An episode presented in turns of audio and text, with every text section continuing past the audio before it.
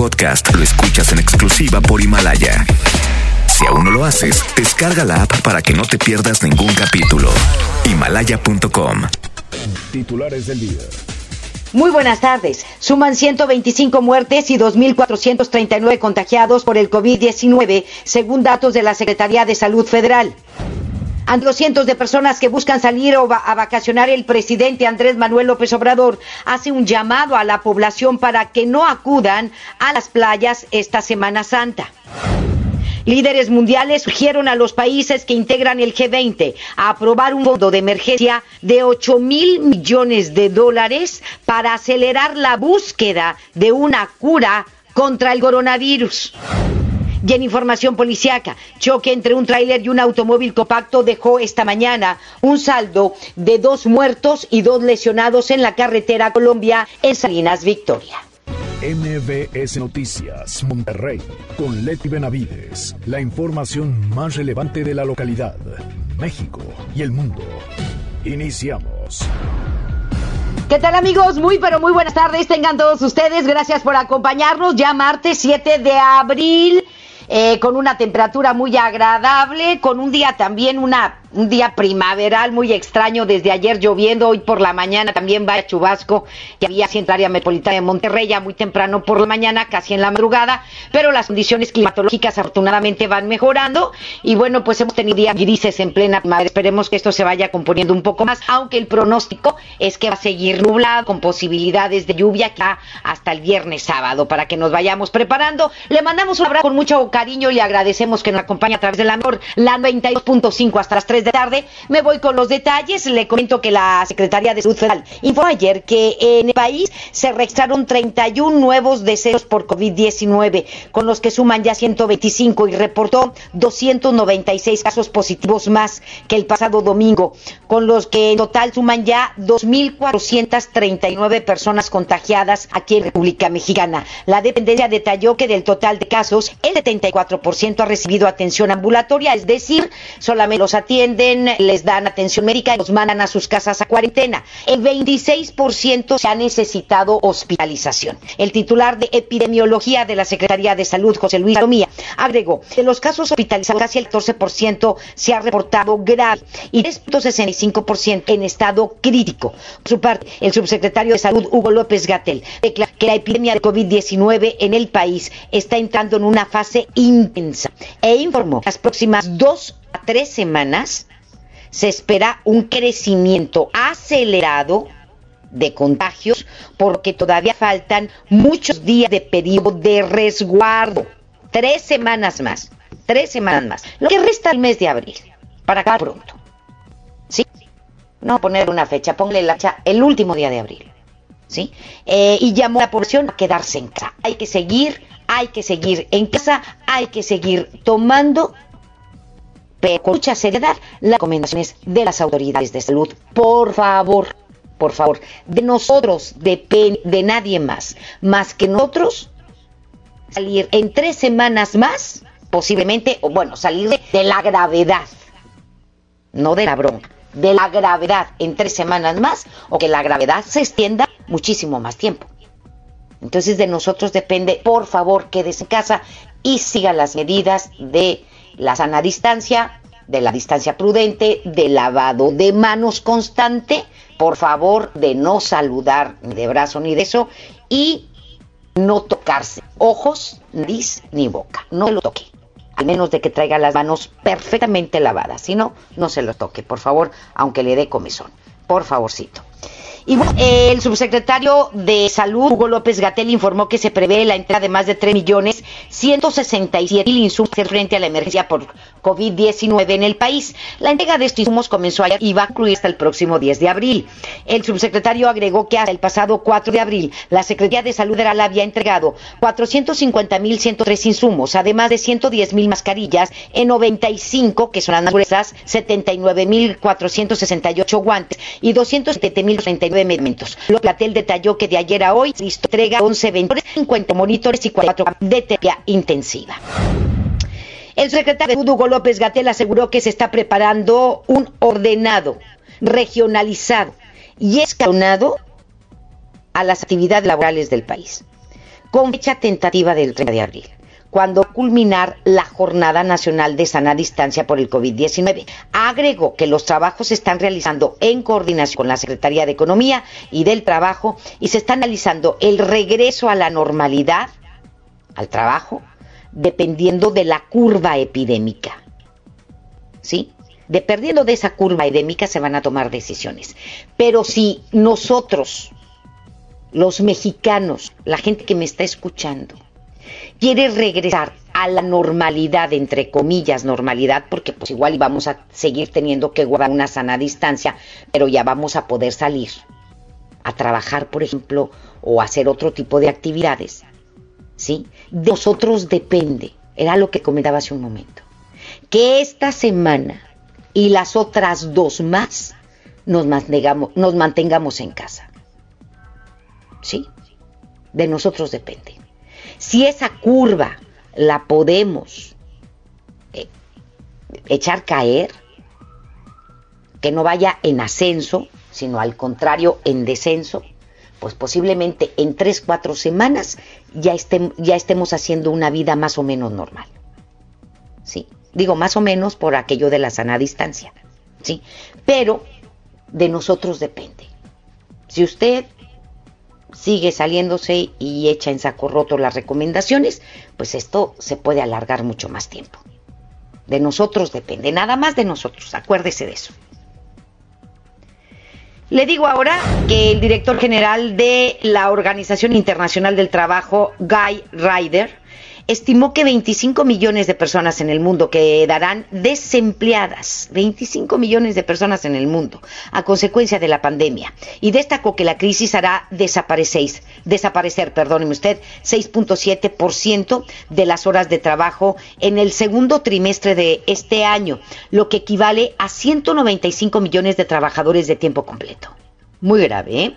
Así lo declaró durante la presentación eh, del documento OIT, que es la Organización Internacional del Trabajo, COVID-19, causa pérdidas devastadoras de empleos y horas de trabajo. En, el, en este documento se refiere que será o sería un 7% las horas laborales que se perderían como consecuencia del COVID-19 en los países de renta media alta, categoría que incluye a nuestro país, a México. Guy Ryder señaló que los trabajadores y las empresas se van a enfrentar a una catástrofe tanto en las economías desarrolladas como en las que están en desarrollo. O sea, si le va a ir mal a Estados Unidos, que vaya que sí le va a ir mal. Y a los, grandes imperios, a los países más poderosos, imagínense a nosotros. Aunque Andrés Manuel López Obrador diga que no es cierto. Eh, por favor, ese cuento chino no nos lo podemos tragar. Sí, sí, acuérdese, siempre. Y ahorita la economía no está mejor que hace dos años, ni que tres, ni que cuatro. El año pasado decremento y este año pues más decremento aún. Pero bueno, nos vamos a más información cuando son las dos de la tarde con 12 minutos. Le digo que esta mañana durante la conferencia de prensa el presidente Andrés Manuel López Obrador eh, hizo un llamado a no acudir a las playas en Semana Santa. Si usted pensaba, no, hombre, no va a pasar nada, me voy a ir a Tampico, me voy a la Isla del Padre, me voy a ir a, a, Playa del Carmen, a Cancún, a Puerto Vallarta, Mazatlán, por favor, posponga su viaje. Por favor, y quédese en casa. Vamos con este reporte desde la Ciudad de México con Rocío Méndez. Adelante, mi querida Rocío, buenas tardes. Así es, Leti, gracias, muy buenas tardes. Esta mañana el presidente Andrés Manuel López Obrador señaló que quienes no han respetado la cuarentena para evitar contagios ante la propagación del coronavirus son la excepción y no la regla. Sin embargo, pidió que no se vaya a playas ni a ningún centro de esparcimiento en este periodo de Semana Santa.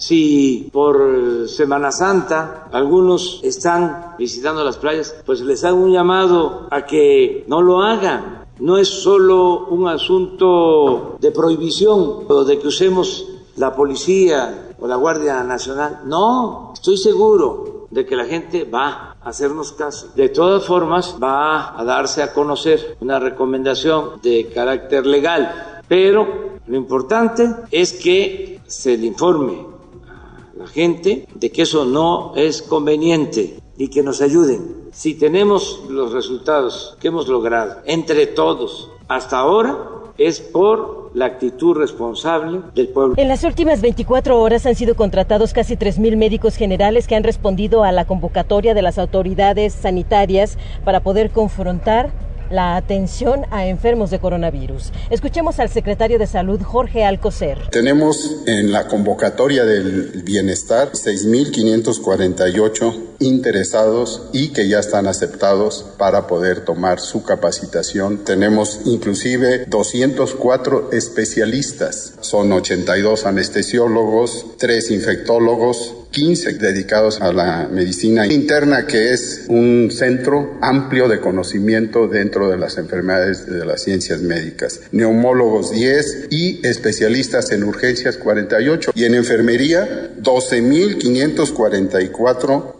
con 61 enfermeras especialistas. Este martes el presidente Andrés Manuel López Obrador insistió al Poder Legislativo, pero también a los partidos políticos a que contribuyan para salir adelante ante la emergencia sanitaria declarada por el coronavirus. De manera respetuosa, porque se trata de poderes independientes y de partidos políticos, creo que sería muy bueno que hoy mismo ya los partidos manifestaran su disposición de entregar o de no ejercer la mitad, cuando menos, de sus presupuestos. Es el reporte al momento.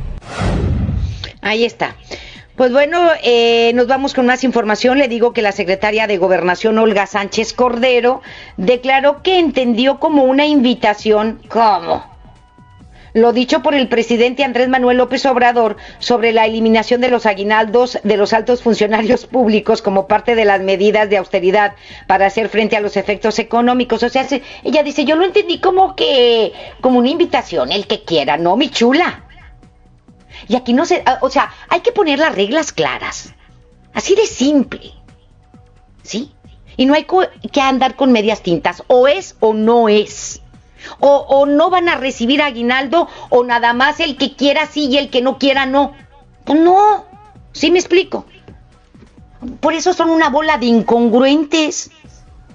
Empezando por el presidente Andrés Manuel López Obrador. Mire, la funcionaria agregó que no le, no le va como una medida impositiva y que cree que todo el mundo va a aceptarlo en esta situación de emergencia y sostuvo que estas medidas que según el mandatario le permitirán juntar 3 mil millones de pesos le dan otra vuelta a la rosca de la austeridad en la administración pública federal. Pues esperemos que los funcionarios federales no se hagan roscas, Olga Sánchez Cordero, y no vayan a decir, ah, pues como yo lo entendí como una invitación, yo sí voy a recibir mi aguinaldo. Ah, pues no, fue muy claro el presidente el domingo. Se van a eliminar los aguinaldos para funcionarios de primer nivel del gobierno federal. Punto. ¿Sí? Y espero que le quede claro a la señora y a los demás también. A ver si al rato Andrés Manuel López Obrador no nos vaya a salir con que, no, pues nada más el que quiera. Pues no, nadie, va, nadie te va a decir, ahí sí te voy a dar mi aguinaldo, ¿verdad? A la gente de base está bien que se lo den a la gente que gana poco y que trabaja para el gobierno federal, pero a los que ganan una lana y que tienen canonjías y privilegios dentro del gobierno federal, pues esos pueden este, dejar de recibir su aguinaldo. Así de simple. Y esperemos que la señora haya entendido, Olga Sánchez Cordero, junto con toda la bola de anacuas que trabajan allí en el gobierno federal, porque pues, pues ¿cómo que yo entendí que era una invitación? ¿Sí? O sea, también el mensaje que da Olga Sánchez Cordero, que el presidente no es claro. Ese es el mensaje que da. Pues para mí fue una invitación, entonces no fue claro el presidente. Por favor. Son las 2 de la tarde ya con 18 minutos y nos vamos con otra información. Le digo que ayer la Secretaría de Salud eh, Federal publicó la adecuación del acuerdo de actividades sustanciales para las industrias de acero, cemento y vidrio en el diario oficial de la Federación y se informó que estas tres ramas industriales se salvaron de la suspensión de labores por el COVID-19 y podrán continuar operaciones, sin embargo, solo para abastecer las mega obras emblemáticas del presidente Andrés Manuel López Obrador. El decreto publicado estipula que aquellas empresas de producción de acero, de cemento y de vidrio que tengan contratos vigentes con el gobierno federal van a continuar sus actividades que les permita cumplir con los compromisos de corto plazo, exclusivamente para proyectos de dos bocas, del tren Maya, del aeropuerto Felipe Ángeles y el corredor transísmico. Además de que también pueden operar aquellas que tienen contratos considerados como indispensables para petróleos mexicanos y la Comisión Federal de Electricidad. Es así pueden operar. Entonces, empresas de acero, de cemento y de vidrio tengan contratos con el gobierno federal, van a seguir trabajando igualmente los que tengan que sean proveedores indispensables de Pemex y de la Comisión Federal. En otras cosas, le digo que el alcalde de Sabinas Hidalgo, Daniel González, informó ayer que uno de los hospitales que serán habilitados en ese municipio para que el ejército atienda a pacientes del COVID-19 resultó con daños luego de haber sido atacado con fuego por personas desconocidas. El alcalde detalló que al menos dos puertas y varias ventanas del nuevo nosocomio resultaron afectadas por las llamas, lo que señaló como un acto muy reprobable. Luego de esto, a través de redes sociales, varios internautas expresaron que el ataque que se debía a que los ciudadanos de Sabinas Hidalgo no querían que se atienda a pacientes contagiados por el nuevo coronavirus en esa zona. Sin embargo, el municipio eh, Daniel González declaró que hasta el momento ninguna persona ha externado esta postura. Y pues si no lo quieren, pues hay que ser empáticos, señores, por favor. Y no porque allá hay un hospital ustedes se van a enfermar. Agregó que ese nosocomio cuenta con vigilancia privada que contrató el Estado y no tienen cámaras de monitoreo y desde ayer hay presencia de elementos municipales las 24 horas del día para evitar que sea atacado nuevamente. La Administración de San Pedro ordenó ayer la suspensión de todas las obras públicas y privadas como parte del esfuerzo para frenar los contagios de COVID-19 y ante la declaratoria de emergencia sanitaria por este virus. Ante esto y como la medida implica que trabajadores se queden sin trabajo, el alcalde pidió a los empleados seguir pagando los salarios. Eh, a través de un comunicado, el alcalde de San Pedro, Miguel Treviño, explicó que la orden incluye trabajos de obra nueva, remodelaciones, ampliaciones, demoliciones, excavaciones, cimentación, acabados, a excepción de aquellas construcciones necesarias para atender la contingencia. La vigencia de las autorizaciones para los trabajos también fue suspendida y será reanudada al concluir la cuarentena. Es lo que dice el municipio de San Pedro sobre obras públicas y privadas. El alcalde de Monterrey, Adrián de la Garza Santos, hizo entrega de algunos paquetes alimenticios a los vecinos de la colonia Tiro al Blanco, especialmente para los que radican en áreas irregulares y no cuentan con los servicios básicos. Esto forma parte del plan emergente dispuesto para frenar el contagio eh, del COVID-19 y para reducir los efectos negativos de la cuarentena en el ámbito económico en ese municipio. De la Garza declaró que este tipo de ayuda se realiza con el fin de mantener de forma armónica la estabilidad social y dotar a la población de aquellos elementos básicos para garantizar su subsistencia. Como medida ante la contingencia sanitaria por COVID-19 en la entidad y para evitar el aumento de contagios, el municipio de Guadalupe implementó eh, el eh, uso de un cañón con líquido sanitizante que va a recorrer las calles y vialidades principales de ese municipio. Extraordinario. La alcaldesa de Guadalupe, Cristina Díaz, explicó que este tipo de líquido es el que se utiliza para desinfectar los hospitales y señaló que no es dañino ni para las personas, ni para la ropa, ni para las superficies y se trata de un cañón de niebla que se utiliza como aspersor y que permite que el líquido sanitizante llegue hasta 20 metros de distancia. Me parece extraordinario y también pues esperemos que esta medida la tomen todos los municipios del área metropolitana y conurbada. Nos vamos ahora a información de San Nicolás. Presentaron un plan de apoyo. Giselle Cantú nos tiene todos los detalles. Adelante, mi querida Giselle. Muy buenas tardes. Gracias, Leti. Muy buenas tardes. Y para disminuir el impacto de la contingencia por el COVID-19 y mantener activa la economía de pequeños negocios del giro restaurantero, el municipio de San Nicolás presentó el programa Cocinando el Futuro. Esta estrategia busca adherir a miles de restaurantes a la plataforma residente.mx diagonal calidad, a través de la cual se puede hacer el pedido de alimentos a domicilio. En ruedas de prensa, el secretario de Desarrollo Humano, Daniel Carrillo Martínez, acompañado por el director de operaciones de Residente, Juan Carlos López Flores, informó que en San Nicolás hay cerca de 2.000 restaurantes con un promedio de 10 a 15 empleados cada uno, con lo cual se verían afectados cerca de 6.000 empleos. Escuchemos. Es una plataforma en la que estamos invitando a todos los amigos restauranteros a que se adhieran esta semana porque a través de esta plataforma estamos teniendo impactos positivos para hacer llegar economía, hacer llegar buenos productos a la casa y sobre todo también respetar esta estrategia de quedarnos en casa. Por su parte, López Flores señaló que debido a la contingencia sanitaria hay un alto riesgo de que un 30% de restaurantes en el área metropolitana no vuelvan a abrir sus puertas y se genere el desempleo. Escuchemos. Este programa incluso inició por esa situación. Eh, dentro de lo que hace Residente hacemos estudios y ya estábamos haciendo un análisis donde eh, detectamos que el 30% de los restaurantes que actualmente existen en la ciudad no tienen, tienen cerca de 18 meses de haber nacido, de haber, de haber salido al público. Eso los pone en alto riesgo porque sabemos que los mismos eh, dueños restauranteros, los inversionistas, muchas veces no cuentan con este plan de contingencia económico.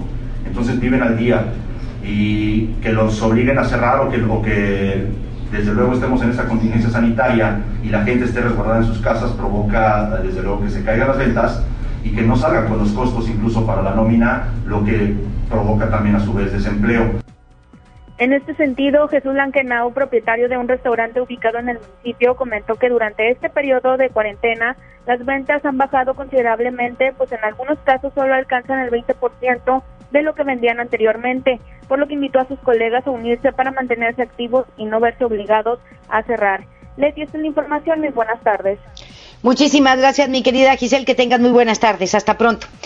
Y bueno, le comento ahora que el senador de Movimiento Ciudadano, Samuel García, presentó una iniciativa para aumentar la pena por transmisión dolosa de enfermedades, es decir, endurecer el castigo a quienes contagien intencionalmente a otros. La iniciativa consiste en una reforma al Código Penal Federal y que tiene como objetivo endurecer las penas que van de 3 a 10 años de prisión y de 100 a 300 días de multa. Esto fue debido a que ayer se dio a conocer el caso de un jefe de jurisdicción sanitaria número 2 del Servicio de Salud de Oaxaca, en el istmo de Tehuantepec, Daniel López Regalado, quien fue diagnosticado con COVID-19 y fue internado aún sin ameritarlo en un hospital de Liste, en donde se molestó al no tener un médico de cabecera, lo que provocó que este individuo se levantara de la cama y saliera escupiendo y tosiendo contra trabajadores al escapar del nosocomio. Este individuo lo deben de encerrar. No necesitaba estar ahí porque a lo mejor necesitaba cuarentena en su casa nada más y el individuo se enojó porque no tenía un médico de cabecera.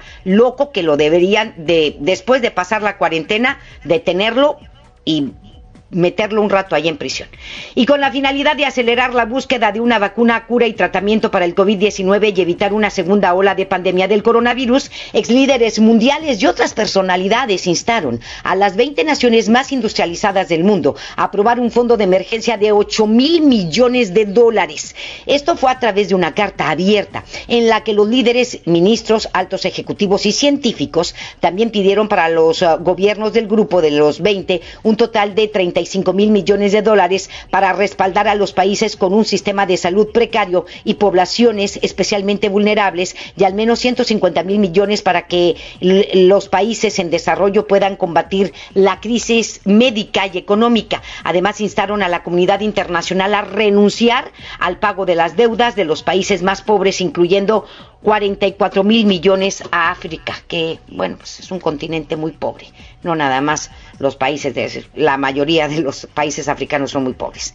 Y el primer ministro japonés Shinzo Abe declaró este martes el estado de emergencia en Tokio y en otras seis regiones de la isla de Japón. Esto ante el acelerado incremento en el número de casos de COVID-19. La medida no permite a las autoridades japonesas imponer un confinamiento estricto como en otras naciones, aunque sí permite la posibilidad de pedir a la población que se quede en sus casas, así como el cierre temporal de comercios no esenciales.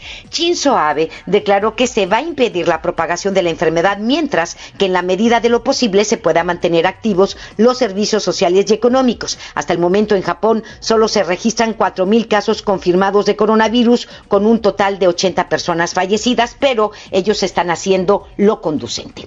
Estados Unidos superó las 10.000 defunciones por COVID-19 al alcanzar un total de 10.783 muertes con más de 366.000 personas infectadas. Con esto, ese país se coloca como el tercero con más fallecidos solo por detrás de Italia y España, según cifras proporcionadas por la Universidad de Johns Hopkins. El epidemiólogo principal de la Casa Blanca, Anthony Fauci, indicó que se espera que en un plazo de una semana o más se empiece a observar un aplanamiento en la curva de contagios, con lo que vendría un descenso en el número de casos. Es lo que está esperando Estados Unidos, pero ya llevan 10.000 muertos. Hasta el momento, el epicentro de la pandemia en ese país sigue siendo la ciudad de Nueva York, con un total de, de, de 4.758 fallecidos y 130.000 infectados. Ayer el alcalde de la ciudad, Bill de Blasio, señaló que de su gobierno ya se prepara para enterrar cuerpos en parcelas temporales a lo largo de la ciudad, dado que las morgues no se dan abasto ante el creciente número de víctimas en la ciudad de Nueva York. Muy bien, y nos vamos con uh, más. Le comento que en medio de toda la contingencia sanitaria que se vive por el coronavirus, nos vamos con nuestro compañero Oscar Valderas, que nos presenta varias historias positivas que se han presentado en los últimos días. No todo es negativo, también hay cosas positivas y vale la pena contarlas. MBS Noticias, contigo en casa, tiene para ti notas positivas. La primera semana de abril arranca con buenas noticias que nos llegan desde la zona cero del COVID-19. Por ejemplo, desde que comenzó la pandemia, Chile vivió este lunes su primer día sin fallecimientos por el coronavirus. Casi al mismo tiempo, España ha registrado la cifra más baja de muertos desde que el COVID-19 llegó a la península ibérica. Y en Italia, otra de las naciones más golpeadas en el mundo por la crisis sanitaria, la gente comienza a respirar con alivio mientras mira que el número de contagios empieza a bajar. En Asia, donde comenzó esta crisis mundial, la normalidad se puede escuchar en el ruido de los coches que llenan poco a poco las calles. En Europa, la vida como la conocíamos reaparece con dos prometedores anuncios. El gobierno de Austria ha dicho que la siguiente semana reabrirán las tiendas en los barrios y la primera ministra de Dinamarca está lista para ordenar el reinicio de las clases. En América es cierto, apenas estamos entrando a la fase más dura, pero para esperanza nuestra tenemos las lecciones del mundo para sortear la crisis con éxito, las enseñanzas de cómo sobrellevar la fase más oscura con solidaridad y creatividad. Aquí están las cinco historias positivas de la semana que nos ha dejado el coronavirus. 1. ¿Recuerdan la historia de Máxima, la mujer de 100 años en España que se recuperó del COVID-19? ¿O la de Geneva, la bisabuela de Estados Unidos de 90 años, también dada de alta?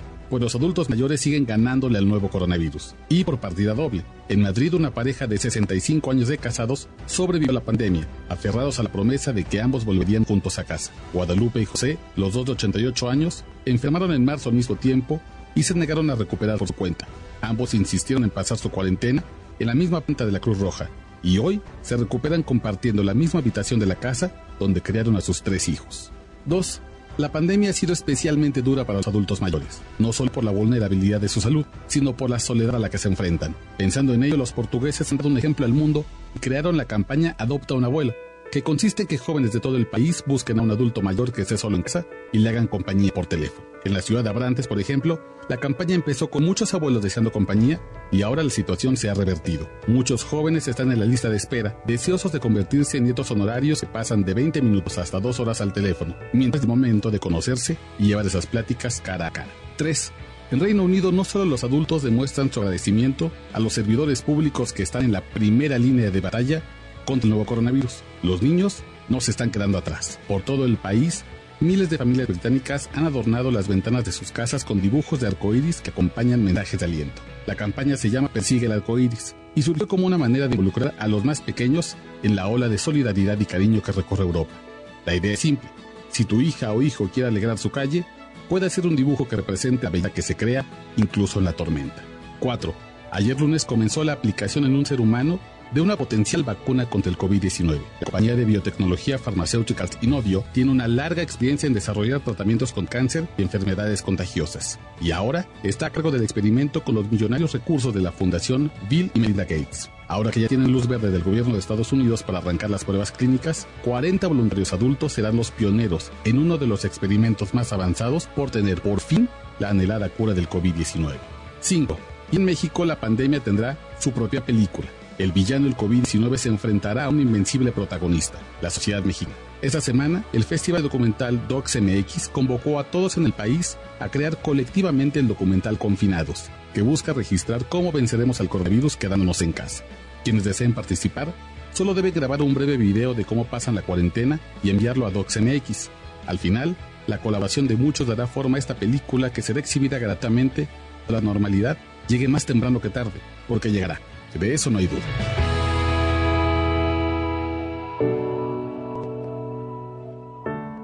MBS Noticias, contigo en casa, trajo para ti notas positivas. Más adelante en MBS Noticias Monterrey. Un choque entre un tráiler y un automóvil compacto dejó esta mañana un saldo de dos muertos y dos lesionados en la carretera Colombia en Salinas Victoria. El municipio de Monterrey va a reconstruir los puentes elevados de las avenidas Cuauhtémoc y Pino Suárez a la altura de Constitución. Le hablaremos de ello. La información continúa después de esta pausa. Estás escuchando MBS Noticias Monterrey con Leti Benavides. Preguntar es tu derecho. Tengo miedo de que mi hija no llegue. ¿Qué se está haciendo para cuidar su regreso? Pregunta a los encargados de seguridad, que para eso están. Algo no me cuadra. ¿Cuánto se gastó para construir la carretera? Pregunta a las autoridades de transporte. Ellos deben saber. Yo quisiera saber si tendrán los medicamentos en la clínica que me toca. Pregunta al sector salud. Ellos tienen esa información. Usa la plataforma de transparencia. Te deben responder. El INAI defiende tu derecho a preguntar. El que pregunta no se equivoca. En AutoZone encuentra los mejores productos para tu auto. Compra un producto o accesorio de lavado y encerado de las marcas Armorol, Turtle Wax o Meguiar's Ultimate y llévate el segundo a mitad de precio. Además, aprovecha 3x2 en aditivos Lucas, Richland, STP y Badal. Con AutoZone vas a la segura. Vigencia el 18 de abril 2020. Términos y condiciones en autozone.com.mx diagonal restricciones. Y por eso es que llegué a tiempo, que si no... Oye, pero tu idea está buenísima. Hasta la debería de implementar el gobierno. ¿Y por qué no lo metes como consulta popular? Así todos podríamos votar sí o no. Para mayores informes, llámanos o visita nuestras redes sociales. Presenta ya tu aviso de intención para que puedas comenzar a juntar las firmas de apoyo ciudadano. Tienes hasta el 9 de julio para presentar tu solicitud de consulta popular. Por una ciudadanía de 365 días. Comisión Estatal Electoral Nuevo León. ¿Participas? ¿Sí o no? Con HB, juntos saldremos adelante. Por eso tenemos para ti Rexona jabón individual 142 gramos, 14.50. Cote nocturna con alas con 10 piezas, 27.50. Toallitas HB Baby con 100 piezas, 49.90. Y pinol multipropósito de 2 litros, 32.90. Vigencia al 9 de abril. HB, lo mejor todos los días. Unidos somos super. También compra en línea en hb.com.mx. Creímos que siempre podríamos abrazarnos, juntarnos a platicar. Damos por hecho tantas cosas, pero lo importante se puede ir, como el agua. Hoy más que nunca, tómala en serio. Cuida el agua. Agua y drenaje de Monterrey, Gobierno de Nuevo León. La mezcla perfecta entre lucha libre triple A, la mejor música y las mejores ofertas de Unefón están aquí en Mano a Mano, presentado por Unefón, conducido por el mero mero, lleno tuitero todos los jueves 7 de la tarde, aquí nomás, en la mejor FM. Aprovecha las super ofertas de Semana Santa que Smart tiene para ti. Mojarra tilapia grande a 49.99 el kilo. Filete de mojarra de granja a 69.99 el kilo. Camarón mediano a 189.99 el kilo. Postal bagre a 74.99 el kilo. Solo en Smart. Prohibida la venta mayoristas. Juntos podemos detener el coronavirus. Quédate en casa. Protégete a ti y a los que te rodean. Para prevenir su contagio, limpia tu casa y oficina. Lávate las manos con agua y jabón o usa gel antibacterial. Si tienes alguna enfermedad respiratoria, no salgas. No toques tu cara y estornuda en el ángulo interno del brazo. Y recuerda no saludar de mano, beso ni abrazo. Cuídate, cuida a los demás. Cámara de Diputados, Legislatura de la Paridad de Género. Regresamos con más información. MBS Noticias, Monterrey, con Leti Benavides. Muy bien, son las 2 de la tarde con 38 minutos. Nos vamos en este momento con el doctor César Lozano. En un minuto, para vivir mejor. Un minuto para vivir mejor con el doctor César Lozano. Durante esta pandemia que estamos viviendo, que tristemente nos afecta a todos, en todos los aspectos, siempre hay que buscar el lado bueno el lado positivo, el lado amable. Esta es una recomendación breve la que te voy a hacer el día de hoy, pero pregúntate, ¿qué sí puedo hacer durante esta situación que me tocó vivir? Se aplica en la ruptura de pareja, se aplica con los hijos difíciles, con los matrimonios complicados y se aplica en esta pandemia que estamos viviendo. ¿Qué si está en mis manos? Las medidas de protección que me recomiendan, el confinarme en mi casa, el intentar que el estar en mi casa no se convierta en un suplicio para mí y para los demás. Estamos en convivencia, estamos con gente, estamos conviviendo más con personas que normalmente no tenemos el tiempo de hacerlo. De ti depende que esto se convierta en un suplicio o en una oportunidad. Espero que por favor medites en eso. Ten paciencia, prudencia y entendimiento. Ánimo, hasta la próxima. Economía y finanzas. Muy bien, nos vamos con más información en su apertura de actividades. El día de hoy Wall Street inició en terreno positivo por la posibilidad de que se mantenga la tendencia de reducción en los casos de coronavirus. El Dow Jones vio 3.33%, es decir, 755.63 unidades a un nivel de 23.435.62 enteros.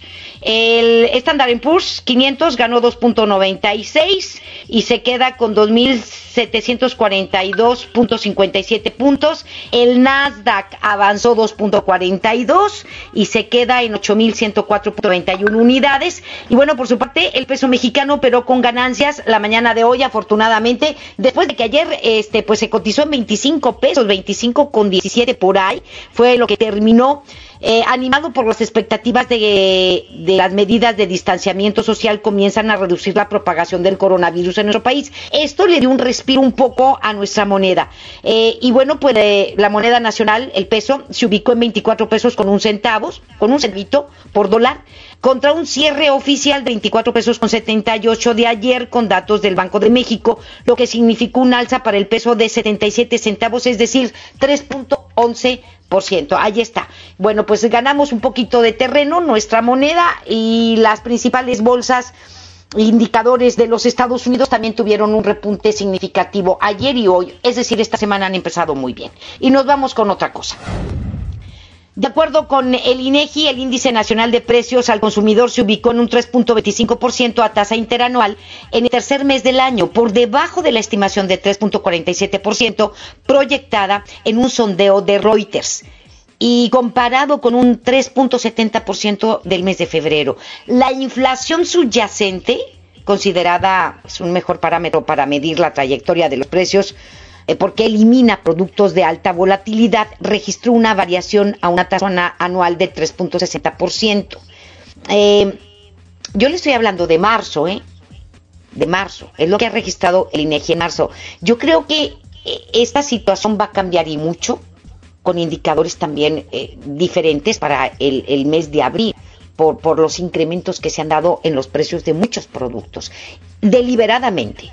¿sí? Eh, solo en el mes de marzo la inflación descendió un 0.05% según el INEGI, mientras que para el indicador subyacente tuvo un avance de 0.29%. Vamos a ver cómo se comportan los indicadores. Yo supongo que van a ser completamente diferentes a lo que nos está mostrando ahorita el INEGI, porque nos está dando este eh, las tasas de, de, del mes eh, de marzo, ¿sí? De precios al consumidor, que van a cambiar en el mes de abril y vamos a ver cómo se comporta mayo. En información nacional. La secretaria de Gobernación, Olguita Sánchez Cordero, informó que las llamadas a los refugios de mujeres víctimas de violencia han aumentado un 60% en las últimas dos semanas. Así lo dio a conocer a través de una videoconferencia con reporteros en la que agregó que este crecimiento está asociado al autofinanciamiento por el COVID-19 y señaló que las llamadas al número único de emergencias, el 911, por violencia doméstica también se han incrementado alrededor del 25%. Sánchez Cordero agregó que se han estado promoviendo en todos los medios de comunicación y en todo lo que está a su alcance las llamadas a las instancias de gobierno para que las mujeres sean atendidas. Señaló que la red de apoyo a mujeres víctimas de violencia es muy completa, por lo que inmediatamente después de una llamada se canaliza a la persona a la correspondiente. Y por favor, inmediatamente, si usted es víctima de violencia y más en este confinamiento, no se quede callada, salve su vida y marque el 911. A través de la plataforma de servicio de administración tributaria SAT, muchos contribuyentes recibieron un mensaje en el que se les informó que su devolución de impuesto fue rechazada. Ándale, y que deben pagar un impuesto sobre la renta hasta 10 veces superior a la devolución, por lo que deberán iniciar un proceso de aclaración. Eso debido a las fallas en el sistema de la dependencia. Siempre el SAT de Hacienda falla a su favor. Mira qué listos. Ante esto, la integrante de la Comisión Fiscal y consejera de Coparmex, Virginia Ríos, declaró que al parecer el sistema del SAT no está reconociendo deducciones personales ni retenciones de impuestos sobre, sobre la renta y señaló que el problema no es generalizado. Recomendó que los usuarios que detecten o tomen una captura de pantalla y la envíen a la dependencia a través del chat de orientación fiscal o presenten una aclaración en la página del SAT este, pues lo tienen que hacer. Subrayó que es importante documentar la falla con la captura, ¿sí?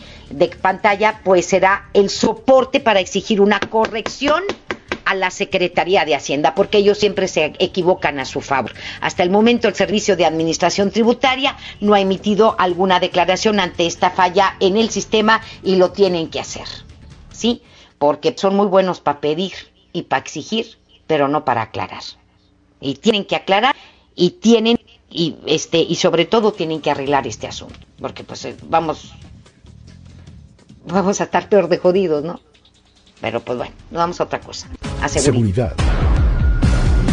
Asesinan a un hombre y lo abandonan atado de pies y manos en el barranco del río Pesquería, en un barranco del río Pesquería en la colonia Hacienda del Sol, en el municipio de García. Los hechos fueron reportados pasadas las seis de la tarde en el barranco del río Pesquería, al cual se puede acceder por las calles Hacienda del Manzano y Hacienda del Moral. La víctima vestía una playera roja y un pantalón de mezclilla, además de que presentaba huellas de golpes y una herida en la cabeza, aparentemente por un balazo. Además se encontraba atado de pies y manos con un cable eléctrico y tenía manchas de sangre en el rostro. Una llamada anónima fue la que reportó que un grupo de hombres llegó en un taxi en el cruce de Hacienda Arboledas y Hacienda Limonero para abandonar el cadáver. Al lugar arribaron policías municipales junto con elementos de protección civil de García, pero no localizaron el cuerpo y al ser un segundo recorrido por la orilla del río fue cuando ubicaron el cadáver en este barranco. Luego del choque entre un automóvil y un tráiler, dos personas perdieron la vida lamentablemente y otras dos resultaron heridas. Esto sucedió sobre la carretera Colombia en el municipio de Salinas Victoria. Los hechos se reportaron esta mañana a la altura del kilómetro 22 de la citada vía, por donde un vehículo en color blanco circulaba cuando fue impactado de frente por la pesada unidad, provocándole la muerte instantánea al conductor y al copiloto del automóvil. Al lugar arribaron elementos de la policía quienes confirmaron el fallecimiento de las dos personas y auxiliaron a dos hombres de entre 20 y 30 años de edad, quienes viajaban con los ahora oxisos. De acuerdo con autoridades de tránsito de Salinas Victoria, el presunto responsable del accidente había sido el conductor del tráiler, de quien no se especificó su identidad. Ayer se reportó un incendio en el municipio de Galeana, dañando al menos cuatro hectáreas de pastizal. El incendio fue provocado por el ocupante de un auto que iba pasando por el lugar, esto al lanzar un cigarrillo desde una de las ventanillas. De acuerdo con la información, el siniestro inició cerca de las 19 horas, es decir, las 7 de la tarde, a la altura del kilómetro 158 de la carretera 57. El fuego se propagó rápidamente en cuestión de minutos, dañando matorrales, biznagas, lechuguilla, algunos pisos pastizal, según información de Protección Civil de Ciene, de, perdóneme usted, de Galeana. Las autoridades alertaron a los habitantes de las comunidades como Pancho Villa, La Trinidad y Potosí, sobre todo a los que tenían sus viviendas muy cerca del área del fuego. Por la noche, los bomberos informaron que el siniestro ya estaba controlado, afortunadamente, pero aún trabajaban para descartar algún riesgo para los habitantes de la zona, los cuales posteriormente regresaron a sus casas. MBS Noticias, Monterrey. Información local. Le comento que la Secretaría de Obras Públicas de Monterrey informó que serán reconstruidos los puentes elevados de las avenidas Cuauhtémoc y Pino Suárez a la altura de Constitución. Esto tras de estrellamientos de tráileres y decenas de reparaciones que han dado en esas vías. El titular de la Secretaría, Nazario Pineda, detalló que los pasos vehiculares serán derribados por completo ahorita que no hay tanto tráfico, para reconstruirlos y darles más altura. Y agregó que actualmente los puentes tienen una altura de entre 4.15 y 4.20 metros y con las nuevas construcciones llegarán a 4.70 para evitar que se repitan accidentes con unidades de carga que a veces pasan por ahí, que dicen que está prohibido. Yo no sé por qué los dejan pasar. También se informó que hasta el momento no existe un monto estimado de inversión debido a que se encuentra en fase de licitación y esta se detallará hasta finales del mes de abril y que los trabajos de construcción iniciarán el próximo 4 de mayo y deberán terminarse el 15 de diciembre de este mismo año. Nazario Pineda señaló que las obras se van a ejecutar por las noches y se prevén cierres viales con alternativas de tránsito que se van a anunciar oportunamente. Autoridades de salud de Nuevo León informaron que están preparados ante el brote de enfermedades como el sarampión, otro tema importante también de contagio. Judith Medrano nos tiene todos los detalles. Adelante, mi querida Judith, muy buenas tardes. Gracias, Leti. Te saludo con gusto. Te informo que Nuevo León se cuenta con 158 mil dosis de la vacunación triple viral, con la que se prevén, entre otras enfermedades, el sarampión. Pese a que en algunas ciudades como la Ciudad de México se han presentado brotes importantes en el estado, hasta el momento no hay ningún caso reportado.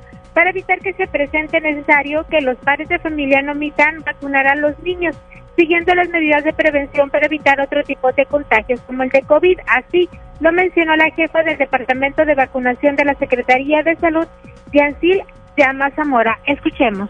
Lo primero que hay que hacer es revisar la cartilla de vacunación de nuestros niños. La vacuna de triple viral se aplica al año y a los seis años, entonces las mamás tienen que revisar su cartilla de vacunación. Si para su edad le falta alguna vacuna de estas, de, estas del año de los seis años, entonces tiene que acudir al centro de salud. ¿Cuáles? Hay que seguir las recomendaciones que está dando nuestro secretario de salud, el doctor Manuel de la O. Primeramente, pues acudir, este, eh, primeramente tiene que acudir la madre con solamente con el niño que se va a vacunar. Muchas veces los abuelos son los que cuidan a los nietos, pero en este caso sí hay que evitar que los adultos mayores lleven a, las, a los niños a vacunar al centro de salud, de preferencia que sea la madre o el padre. Con esa información de la Secretaría de Salud, el último caso que se atendió fue de una mujer de 54 años que viajó al extranjero y no contaba con el refuerzo de vacunación que se hace a los seis años de edad. Escuchemos de nueva cuenta a Diancil Llama Zamora. Actualmente no se han reportado casos de sarampión en nuestro estado y esperemos que así continuemos. ¿Desde cuándo, doctora? Ah, bueno, el último caso importado que tuvimos fue el, en el año pasado. Fue en el mes de febrero, que fue una femenina de 54 años que viajó a, París, Francia, y no tenía antecedente de vacunación. Doctora, eso es importante eh, señalar. Si yo ya me puse la vacuna cuando niño, ¿es necesario que haga el refuerzo ahora de grande? ¿O, es, o es preferible que sean los niños quienes se vacunen? Bueno, primeramente hay que revisar nuestra cartilla de vacunación. Eh, preferentemente la de los niños. Como les digo, el esquema de vacunación de niños es al año de los seis años de edad de manera gratuita en los centros de salud estatal, el y también el ISTE. Para mayor información puede llamar al 81 30 70 56 de la Secretaría de Salud. Leti, es mi información. Muy buenas tardes. Muchísimas gracias, Judith. Buenas tardes. Hacemos la pausa y volvemos. La información continúa después de esta pausa. Estás escuchando MBS Noticias Monterrey con Leti Benavides. Son tiempos de contingencia. Hay que quedarse en casa para proteger tu salud y la de todos. Sigue estos sencillos consejos para mantenerte sano. Aliméntate de manera saludable. Limita el consumo de alcohol y de bebidas azucaradas. No fumes. Haz ejercicio. Convive con tu familia. Comparte las labores de la casa. Escucha música, lee y juega con tus hijos. Para más información visita coronavirus.gov.mx. Y quédate en casa. Gobierno de México. En mi tienda del ahorro hoy y siempre, nuestro compromiso es darte más. Como los preciazos de Miti. Tú eliges. Tomate guaje el kilo o lechuga romana la pieza a 6.90. Filete de mojarra congelada a 69.90 el kilo. Harina de trigo extra fina el diluvio de un kilo a 9.90. En mi tienda del ahorro, llévales más. Válido del 7 al 9 de abril. ¿Te encuentras con tus hijos en casa y quieres entretenerlos de forma creativa? Entonces ponles Himalaya y descubre todo nuestro contenido como cuentos, canciones, ciencia, tecnología todo para aprender y entretenerse juntos. Descarga nuestra aplicación desde tu celular, tablet o computadora. Y lo mejor de todo, es totalmente gratis. No solamente escuches, también aprende. Himalaya. Amigas y amigos, ya está aquí la Semana Santa y el riesgo de contagio de COVID-19 aumentará de manera importante. Quiero pedirte que no salgas, no viajes, no arriesgues tu vida ni la de tu familia. Desafortunadamente, ya tuvimos el primer fallecimiento en Nuevo León. Como médico, te pido que te quedes en casa. Ayúdanos a disminuir la transmisión del virus. Esta Semana Santa, disfrútala en casa. Ayúdanos. Estamos juntos en esto. Gobierno de Nuevo León. ¿Buscas tener un título profesional? El Centro de Capacitación MBS te ofrece el Diplomado de Titulación por Experiencia, el cual te permitirá titularte como licenciado en Administración con solo presentar el examen Ceneval. Para más información llama al 11000733 o ingresa a www.centrombs.com. Inició el escenario 2 y lo mejor es quedarnos en casa. Pero si te urge salir, voy contigo. Soy Susana Distancia para comprar comida o medicina que solo vaya una persona. En las pilas, mantén metro y medio de distancia con los demás. Si tienes que pasear a un perro o a un bebé, guarda tu sana distancia. Nada de saludar de mano, beso ni abrazo. Y no olvides el estornudo de etiqueta. Si te cuidas tú, nos cuidamos todos. Quédate en casa. Gobierno de México. El doctor Simi está contigo y por eso, como siempre lo hemos hecho, mantenemos nuestros precios bajos. Es tiempo de estar con México. Nuestro compromiso es con la salud de todos y durante abril mantendremos nuestros mismos precios bajos para no afectar tu economía. ¿Por qué? Porque somos farmacias similares, lo mismo, pero más barato. Esta Semana Santa aprovecha los tres días de frutas y verduras que Esmar tiene para ti. Aguacate Hass a 54.99 el kilo. Tomate saladet a 9.99 el kilo. Papa blanca a 16.99 el kilo. Nopalitos a 15.99 el kilo. Limón a 29.99 el kilo. Los mejores precios esta Semana Santa solo en Esmar. Aplican restricciones. El Senado de la República continúa trabajando para ti. Ahora los programas sociales quedan garantizados en la Constitución. Así se respalda la entrega de apoyos sociales a la población con discapacidad permanente y a las personas mayores de 68 años. Además, becas para estudiantes en condición de pobreza y servicios de salud integral y gratuito a quien no tenga seguridad social. Senado de la República. Cercanía y resultados. Regresamos con más información. MBS Noticias, Monterrey, con Leti Benavides. En juego con Toño Net. Adelante, mi querido Toño, muy buenas tardes, te escuchamos. Gracias, Leti. Buenas tardes. ¿Cómo estás? La Real Federación Española de Fútbol anunció un acuerdo con la Asociación de Futbolistas para que los partidos, una vez que termine la pandemia, se jueguen cada 72 horas. O sea, van a estar jugando cada tres días un partido para con esto tratar de recuperar los encuentros perdidos en el calendario. La federación rechazó una propuesta inicial de jugar cada 48 horas y el acuerdo entre ambas partes quedó en 72. Insisto, esto cuando se determine que los partidos pueden volverse a jugar una vez pasada la pandemia o por lo menos controlada. La FIFA recomendó que los contratos de los futbolistas con sus respectivos equipos se amplíen hasta que terminen las diferentes temporadas aplazadas por el COVID-19.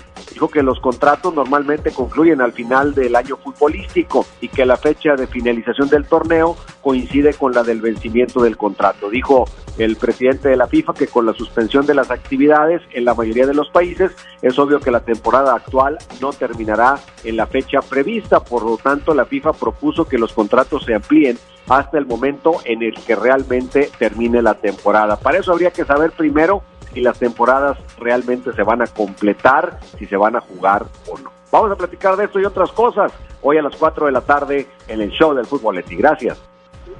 Muchísimas gracias, mi querido Toño. Te mandamos un abrazo y estaremos bien atentos de 4 a 5 de la tarde. Oye, ¿cómo van tus actividades en casa? Pues eh, pedí una prórroga, Leti. Este, Ah. para las a las 3 con 5 minutos empiezo mis actividades domésticas. ¿Qué te toca? ¿Lavar los trastes hoy o qué? ¿Hoy qué es? Hoy Este, es martes. Ah, es martes, sí. Hoy me tocan los trastes. Ah, ok, muy bien. Pues échele ganas para que los termine antes de las 4 porque tiene programa. Exactamente, sí. Estoy un poquito presionado en mi agenda de actividades, pero confío en salir adelante. Ok, ok, mi, te- mi querido Toño, ahí me le das un abrazo a tu mujer y otro abrazo para ti. Cuídense bastante. No se puede, no, no, no se puede uno abrazarle, tío, ahorita. No, yo se los mando a ustedes. Ah, bueno, sí. Pero no, no, no se lo voy a dar, ¿eh? Porque no, no la puedo abrazar. Bueno, a la distancia, mi querido Toño. Te mando un abrazo, muchísimas gracias. Hasta luego. Hasta pronto. Gracias, corazón. Gracias también a todos ustedes. Gracias por habernos acompañado en este martes. Lo esperamos mañana en punto de las dos, como todos los días. Que tenga un extraordinario, extraordinario martes. Cuídese muchísimo. Sígase cuidando, por favor. Tenemos que seguir aguantando, por favor. Tres semanas más. Tres semanas más de extremo cuidado para que podamos salir en cuatro o cinco semanas de esto. Pero si no lo hacemos, nos vamos a tardar más. Muchísimas gracias y muy buenas tardes. Hasta pronto. Esto fue MVS Noticias Monterrey con Leti Benavides. Los esperamos en la próxima emisión o antes, si la noticia lo requiere. Este podcast lo escuchas en exclusiva por Himalaya. Si aún no lo haces, descarga la app para que no te pierdas ningún capítulo. Himalaya.com